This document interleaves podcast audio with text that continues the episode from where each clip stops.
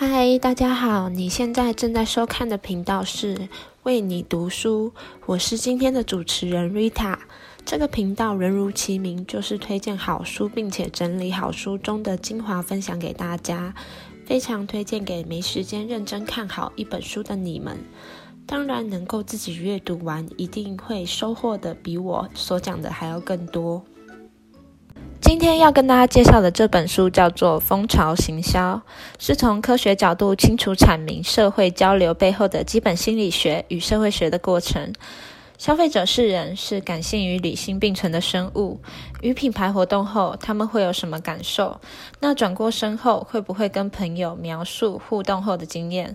会如何描述？这些环节都不是行销人百分百可以掌握的。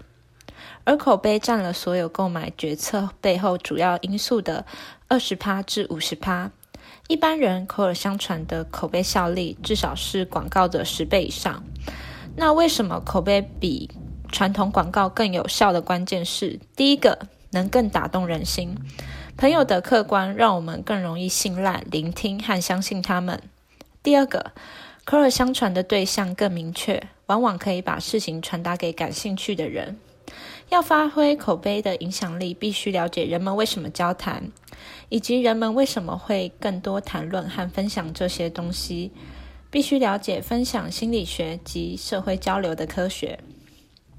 引起风潮不是产品本身所导致的，而是创造出来了。文章有应用了。这会被缴税吗？用五十元美金创造七倍业绩成长率。文中提到了汤姆制作了一台很好的调理机，但却没有人认识这个产品，产品知名度也很低。而他请来的行销总监乔治，在一次的偶然看到汤姆正拿着两公分的木板测试调理机。灵机的乔治为他想了一个方法，就是将搅碎机中放入一把玻璃弹珠和高尔夫球，再开启搅碎机，里面的物体瞬间变成粉末。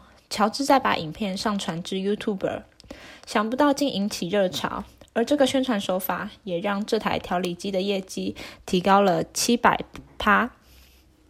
只要找到正确的方法。即使是日常生活中再平凡无奇的产品，也可以制造热门话题。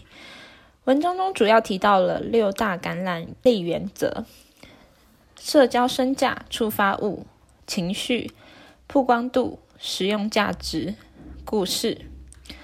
讲了六大原则后，书中会提到如何提升及应用。第一个，社交身价。让别人认为自己像个内行人，我们必须利用游戏机制，让人们有办法获得定位象征。人们天生乐于分享自己，对于发生到的好事情，会愿意与人分享。第一个可以找出产品创意或理念的内容不可思议处，也可以运用游戏机制，像是集点卡和升等会员的概念。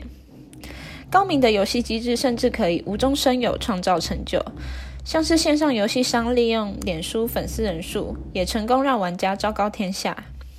第二个，让人觉得自己是内行人，像是限量、限时、限会员。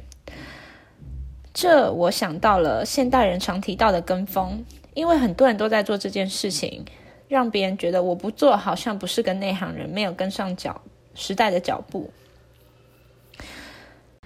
第二大感染力原则：触发物，唤起人们联想到相关事物的刺激性，将产品与该环境流行事物连接起来。要特别注意的是目标对象所在的环境。第一个，看到什么媒介，进而引起触发，像是在酒馆听到法国歌，可能就会想要买法国酒；那听到德国歌，可能就会想要买德国酒。被触发的产品不仅可以获得立即口碑。还能持续创造更多口碑。第二个，毒药反击，利用对手或是敌人的讯息作为本身讯息的触发物，像是在剧院广告中加入会得肺癌的资讯。第三个感染力原则，情绪，激发情绪的事物通常会被容易分享出去。与其反复强调功能，不如专注在人们的感受上。作者利用了热门文章来探讨哪些文章比较容易上榜。读者普遍对于有趣和实用的内容会更加感兴趣。一方面可以提升社交身价和使用价值，除了情绪带来的刺激感外，生理激发也会驱使着人们谈论及分享。文章中提到的，像是在跑步机上慢跑完下来后的人，会比一直待在座位上坐着的人分享文章的比率高出两倍之多。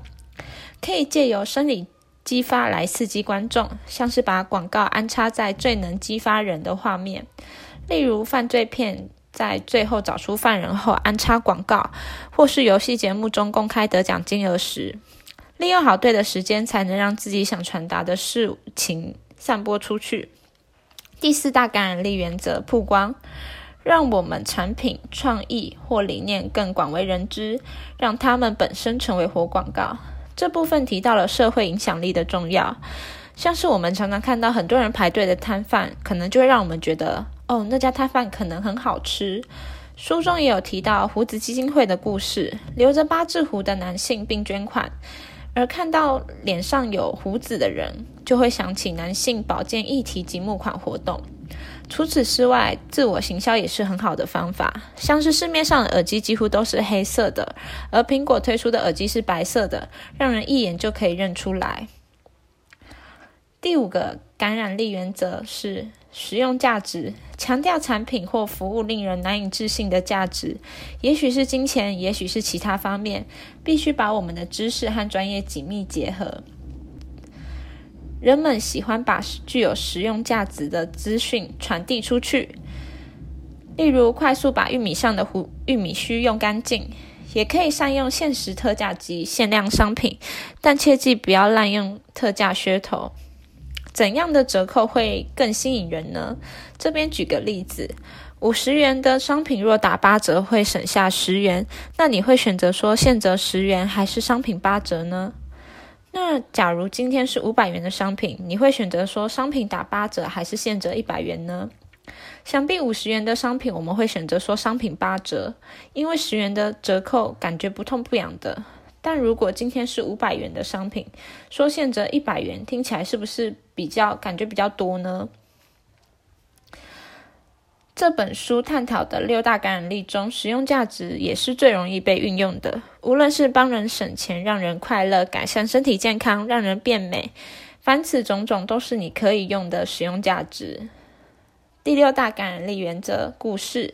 将产品、创意或理念升值到大家会想跟别人说的故事之中。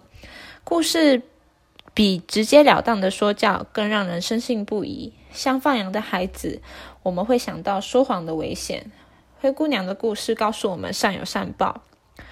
而若将产品融入故事当中，会让人特别印象深刻。